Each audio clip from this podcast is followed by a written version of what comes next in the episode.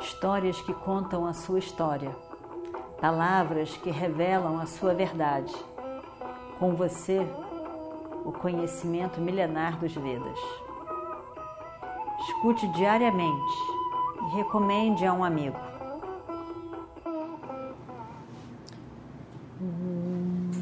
Vakratunda Mahakaya Suryakoti Samaprabha Nirvignam Kurumedeva Sarvakaryeshu Sarvada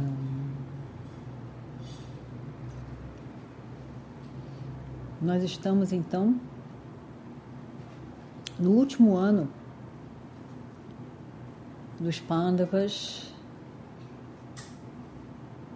longe do seu reino. Esse último ano eles tinham que estar escondidos em algum lugar e eles resolvem então ir para esse reino de Virata, um reino por ali no norte da Índia ouviram falar que Virata era um rei, o, o, rei de Virata era um homem muito bom e, e que eles poderiam ficar lá. E eles então vão, um a um. E o Destira entra disfarçado, e depois Bhima, Arjuna, Nakula, Saradeva. Alguns dias entre a ida de um e o de outro, e assim estavam os cinco já lá. Era a última pessoa agora a ir, Draupadi. E Draupadi, então, também conforme o combinado, ela, ela se dá esse nome de Sairandri e entra na cidade como Sairandri. Draupadi era considerada a mulher mais linda da sua época. Encantadora, muito bonita, com muito charme, uma beleza incrível. Ela tinha nascido do fogo de um ritual. Um ritual feito pelo seu pai. Então, ela realmente tinha muita, muita beleza, mas ela está vestida com umas roupas sujas, rasgadas, com uma apresentação estranha. O cabelo solto, como ela tinha dito que ficaria até que tudo se resolvesse. E na Índia, uma mulher de cabelos soltos não é, bem, bem vista, bem-vinda, é estranho. E ela está com aquele cabelo solto, andando com aquelas roupas velhas e sujas, inclusive. E ela segura o cabelo dela, como que dá uma girada assim no cabelo, e segura o cabelo com a mão direita. E vai andando.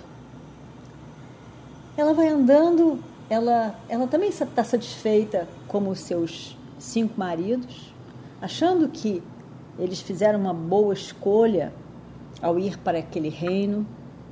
Ela também estava satisfeita. Ela tem um sorriso nos lábios e assim ela caminha. Ela caminha rápido no meio da cidade, em direção ao palácio da rainha. E, por acaso, a rainha estava na sua no seu balcão, na sua varanda, olhando para fora, olhando para fora e vê aquela mulher vindo ali. Tão bonita, tão bonita, sozinha, vestida daquela maneira. Ela vem de longe e ela tem um sorriso nos lábios. E a rainha fica encantada de ver aquela mulher. Mas de repente, ela vê o sorriso se fechar na mulher e ela sendo perseguida por várias pessoas. Pessoas que andavam na rua dizendo coisas, rindo dela, apontando e rindo. Suja, que mulher é essa? Quem é você? Desgrenhada, suja.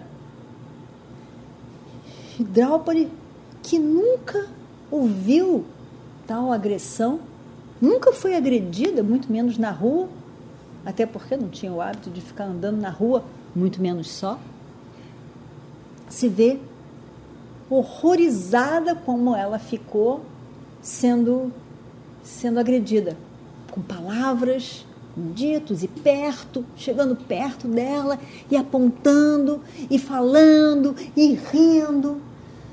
E Draupadi foi ficando ela foi ficando com medo daquela situação. Ela se sentiu muito muito sozinha, muito muito desprotegida naquela situação. E ali estava a rainha, a rainha Sudeshna, ali, uma bonita mulher de uma, um reino vizinho, que é Caia, e ela está ali olhando, e a rainha fica com muita pena realmente de ver aquela mulher tão bonita naquelas condições e todo mundo rindo e debochando e agredindo mesmo. Ela então se vira, a rainha, se vira para as suas ajudantes no palácio e diz: vai lá, vai lá correndo, traz essa mulher para cá.